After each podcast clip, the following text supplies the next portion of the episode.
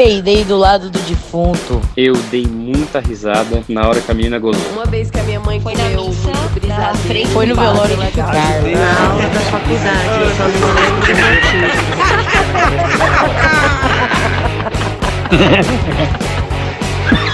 Ah, mas eu ri fazer o quê? Aê! Sejam muito bem-vindas ao Mais Eu Ri Podcast. Eu sou a Camila Masri e esse é o lugar que eu escolhi para celebrar os momentos em que o riso é a saída menos óbvia, mas é inevitável.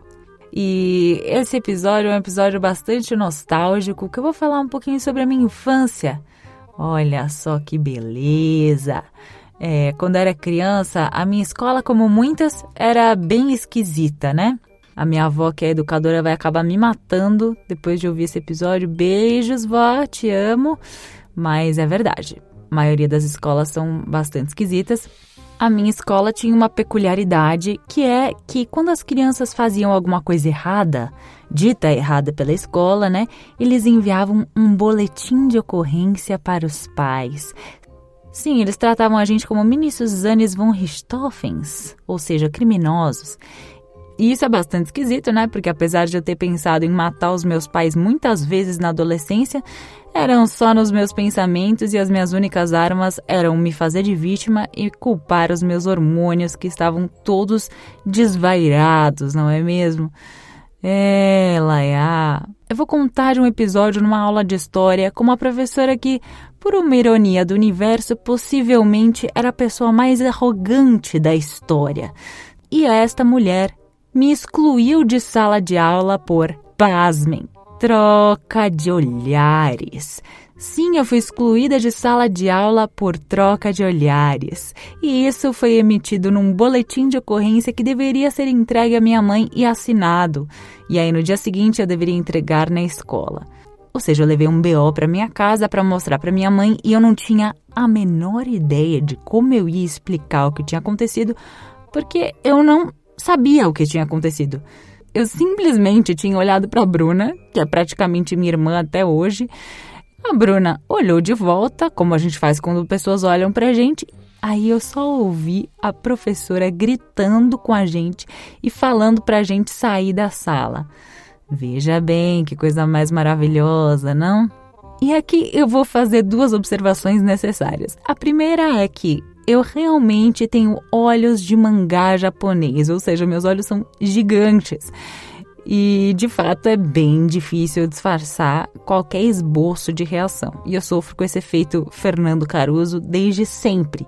Mas o motivo de uma expulsão de sala de aula jamais seria a troca de olhares. Seria qualquer coisa por trás do olhar, talvez. Um desdém, uma ironia, uma censura, ela ter se sentido ridicularizada por crianças. Mas nunca, jamais seria a troca de olhares, não é mesmo? E a segunda coisa é que minha mãe foi mãe e pai. Ela é mãe e pai, né? E quem foi criado por uma pãe sabem que elas são umas bicha brava. Então, amor, imagina a minha cara tendo que mostrar para minha pãe aquele B.O. absolutamente sem sentido. Aí eu cheguei em casa já com as pernas tremendo igual um bode velho no frio, a boca seca que era só o Seara e os dois faróis no meio da minha cara já denunciando completamente a minha culpa. Aí minha mãe obviamente perguntou o que tinha acontecido e aí eu mostrei o BO. E ela, maravilhosa, no alto da sua maturidade, me perguntou: Mas o menino era bonito, pelo menos? E eu respondi: Não, mãe, era Bruna mesmo. E aí eu e ela morremos de rir, mas eu ri daquele jeito que treme a barriga, que falta ar, porque a gente se sentiu numa situação altamente ridícula, né? Tem criança que não é expulsa de sala de aula por troca de tiro, mas eu fui por troca de olhar, vai entender, né? E mesmo depois de tantos anos, né? Isso denuncia um pouco a minha idade, mas tudo bem. É, isso nunca saiu da minha cabeça, cara. Mas eu acho que isso se deve ao fato de que aquele método de ensino, aquela forma de ensinar, aquela forma de lidar com a vida e com a aula, com os alunos, com as matérias, não era compatível comigo, né? Existem muitos métodos de ensino, muitas formas maravilhosas de, de ensinar pessoas. Isso me lembra que eu li em algum lugar que se um homem de 1800 fosse congelado e acordasse no nosso século, e ele entrasse num hospital, ele não ia ter ideia de onde ele está ele ia levar um choque de tão diferente e avançado que é o hospital hoje em dia, né? Agora, se esse mesmo homem entrasse numa sala de aula, ele saberia exatamente onde ele está. Veja bem, 1800. E eu não acho que seja só pela disposição das carteiras, mas pela verticalidade absoluta do ensino. Essa maneira de colocar os professores em palco e essa hierarquia de quem detém toda a sabedoria, sendo que quem convive com criança sabe que a gente aprende com elas todos os dias e que o próprio aprendizado pressupõe uma troca. Eu acho que hoje em dia não é mais bem assim, né? Isso foi melhorando gradativamente com os anos. É, vide a época das palmatórias das escolas e hoje em dia existem até políticas muito pesadas anti-bullying, né? eu fico muito feliz em ter visto mudanças tão significativas é, em vida, né? E com o falecimento do Rubem Fonseca, que era um grande escritor, é, na semana passada, eu acabei me lembrando de um texto do Rubem Alves. Eu vou ler um pouquinho desse trecho porque eu acho que tem tudo a ver e vocês vão entender. Qual é o sujeito da educação? O sujeito da educação é o corpo. É o corpo que quer aprender para poder viver. Esse é o único objetivo da educação: viver e viver com prazer. A inteligência é um instrumento do corpo cuja função é ajudá-lo a viver. Nietzsche dizia que ela, a inteligência, era ferramenta e brinquedo do corpo. Nisso se resume o programa educacional do corpo: aprender ferramentas, aprender brinquedos. Ferramentas são conhecimentos que nos permitem resolver os problemas vitais do dia a dia. Brinquedos são todas aquelas coisas que, não tendo nenhuma utilidade como ferramentas, dão prazer e alegria à alma. No momento em que escrevo, estou ouvindo uma sonata de Beethoven. Ela não serve para nada. Não é ferramenta. Não serve para nada, mas enche a minha alma de felicidade. Nessas duas palavras, ferramentas e brinquedos, está o resumo da educação. Ferramentas e brinquedos não são gaiolas, são asas ferramentas me permitem voar pelos caminhos do mundo. Brinquedos me permitem voar pelos caminhos da alma. Quem está aprendendo ferramentas e brinquedos está aprendendo liberdade. Quem aprende liberdade não fica violento. Fica alegre, vendo as asas crescerem. Assim, todo professor, ao ensinar, teria de perguntar: Isso que vou ensinar é ferramenta? É brinquedo? Se não for, é melhor deixar de lado. As estatísticas oficiais anunciam o aumento das escolas e o aumento dos alunos matriculados. Esses dados não me dizem nada. Não me dizem se são gaiolas ou asas. Mas eu sei que há professores que amam o voo dos seus alunos. Há esperança. Eu penso que se eu sou uma pessoa mais auditiva, não preciso estar tá olhando para a professora para absorver o conteúdo, sabe? Se eu sou uma pessoa mais visual, pode ser que desenhar enquanto eu ouço faça com que o conteúdo se fixe melhor na minha cabeça. Então, aquele aluno que estava sempre no fundão da sala desenhando não necessariamente estava distraído. Existem inteligências múltiplas múltiplas formas de se viver, de se aprender. E essa tentativa de moldar e encaixotar pessoas de acordo com valores pessoais ou com metodologias só poda as nossas asas. Ninguém detém o conhecimento absoluto. Nós somos apenas facilitadores do aprendizado uns dos outros. Ai que coisa mais linda. E é verdade porque sempre vai ter alguém que sabe mais sobre alguma coisa do que você e vice-versa.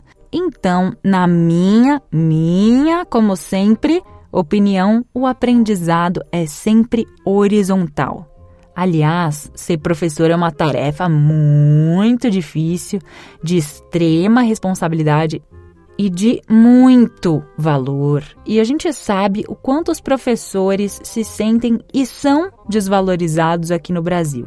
Então, ao longo dos anos, eles podem, podem, eu repito, perder o tesão pela coisa toda e deixar de ver os alunos como pessoas para vê-los como clientes, ou ver crianças como rascunhos e não como pessoas. E como diria Roberto Freire, sem tesão não há solução, não é mesmo? Aliás, a gente também pode cair nessa, né? De perguntar: o que, que essa criança vai ser quando crescer?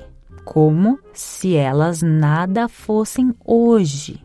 Ou seja, no futuro elas serão alguma coisa, hoje elas não são nada. E eu acredito que se o professor ou educador, ou sei lá como você quiser chamá-lo, tem uma das mais difíceis e mais lindas missões do mundo, que é observar uma pessoa e ajudá-la a ser mais ela mesma além de ajudar a despertar nela o interesse pelas coisas do mundo e de munir as pessoas com ferramentas para lidar com a realidade de forma crítica e para alterar o seu próprio mundo. Ai, gente, que coisa linda, né? Ser professor é a coisa mais maravilhosa do mundo.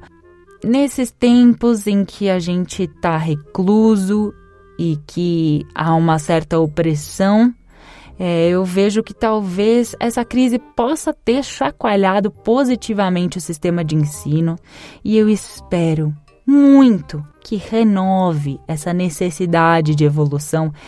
Eu tenho visto professores se desdobrarem para serem criativos e mudando a forma com que eles dão aula para satisfazer, obviamente, essas necessidades desse universo virtual, mesmo detestando, né? Porque não é todo mundo que curte ou é adepto a todas as soluções tecnológicas de hoje, né? Ou mesmo entende disso, mas eles estão se desdobrando e fazendo com que isso seja possível. Isso é um exemplo lindo de uma característica humana que é adaptar-se. Nós somos seres altamente adaptáveis e é preciso que a gente se permita a humanidade, o erro, o choro, o riso, o tropeço e que a gente permita que outros também passem por isso. Nós somos todos humanos. Portanto, a gente passa pela vida de forma muito parecida, mas ainda assim nós somos incrivelmente diferentes e essas diferenças devem ser respeitadas, quiçá veneradas, porque a vida seria horrível se a gente fosse todo mundo igual, né? É, e eu acho que essas catástrofes, essas mortes coletivas, essa pandemia, é, a morte de alguém próximo da gente ou alguém muito novo, né? Coloca a nossa mortalidade e a nossa vida em perspectiva, né? O que, na minha opinião, não é ruim, porque eu acho que de tempos em tempos é importante a gente relembrar que nós somos humanos e que nós estamos em constante movimento e evolução. Por isso que eu acho que essa coisa de que time que tá ganhando a gente não mexe já era, gente. Isso daí já mudou. A gente sabe que tudo, absolutamente tudo, é uma questão de ponto de vista. Até a realidade, a verdade. Qual é a verdade? A sua, minha ou o que aconteceu? A gente nunca vai saber, porque cada percepção é diferente. E tudo pode e deve mudar e evoluir para melhor. Afinal, nós somos improvisadores por natureza. Olha só.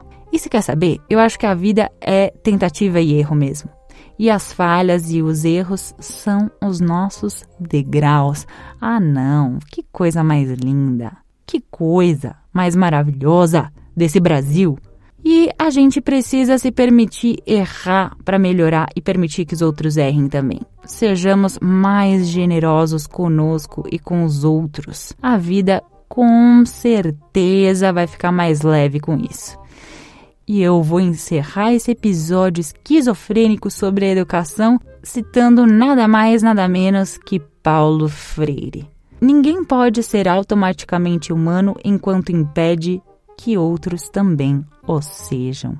Obrigada por me escutar mais uma vez e eu volto na próxima quinta-feira com mais divagações sobre momentos na minha vida em que eu não podia dar risada ou eu dei, perrengues superados e momentos nostálgicos como os que eu descrevi aqui. Beijos e até semana que vem!